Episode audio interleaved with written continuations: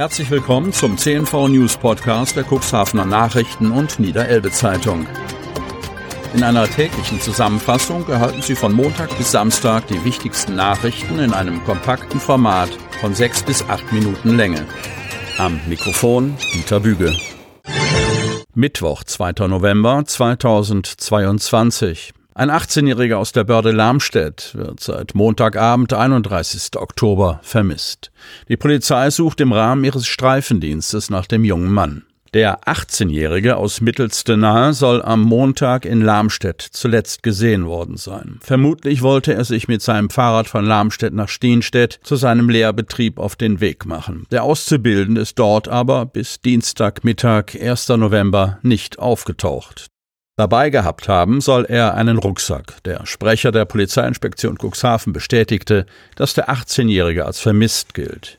Unter anderem, weil er volljährig ist, sei keine Öffentlichkeitsfahndung ausgelöst worden, erklärte die Polizei, die allerdings im Rahmen ihres Streifendienstes nach dem jungen Mann Ausschau hält. Es gibt keinen Hinweis auf Eigen- oder Fremdgefährdung, so der Polizeisprecher. Mehrere Motorräder kollidierten. Osten. Am Montag befuhr eine Gruppe mehrerer Motorradfahrer die Bundesstraße 495 in Richtung Wischhafen. Aus bislang unbekannter Ursache kollidierten diese.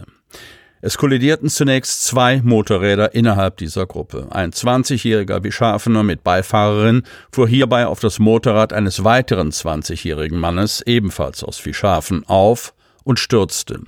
Eine 25-jährige Wischhafenerin kollidierte im Anschluss mit den verunfallten Motorrädern. Durch den Unfall wurden der Unfallverursacher und seine Beifahrerin schwer verletzt. Beide wurden in ein Krankenhaus gebracht. Der 20-jährige Wischhafener, welcher ebenfalls gestürzt war, verletzt sich bei dem Unfall leicht. Die 25-jährige blieb unverletzt.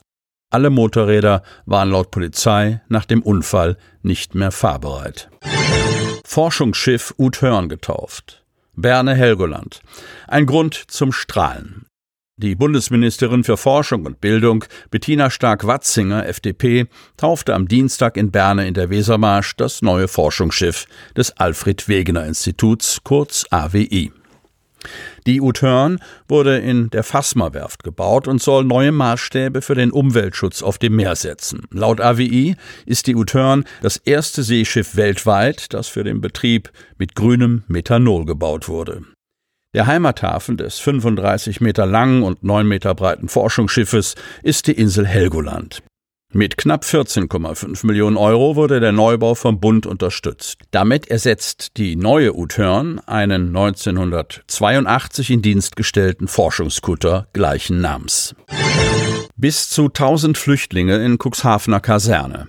Das Ziel, möglichst alle Flüchtlinge im Landkreis Cuxhaven in Wohnungen unterzubringen, ist an seine Grenzen geraten. Nun soll die Altenwalder Kaserne reaktiviert werden. Bis zu 1000 Plätze wollen Land und Landkreis schaffen. Seite an Seite. Oberbürgermeister, Kreisdezernent, Ortsbürgermeister. Dieses Bild war am Freitag bei der Informationsveranstaltung in der Altenwalder Kreuzkirche auch ein Symbol für den Zusammenhalt, der nötig sein wird, um eine der größten Herausforderungen der vergangenen Jahrzehnte zu bewältigen. Nicht nur in Ortsbürgermeister Ingo Gramann weckte der Anblick der Bürgerinnen und Bürger in der Kirche, unter ihnen Mitarbeiterinnen und Mitarbeiter von Hilfsorganisationen, viele Aktive der Notunterkunft von 2015, 2016 und der Initiative Offenes Herz Altenwalde Erinnerungen an die Zeit vor sieben Jahren. Alle warteten gespannt auf das, was schon zu ahnen war. Friedhelm Ottens, Sozialdezernent und Leiter des Krisenstabs Ukraine beim Landkreis, sprach deutliche Worte.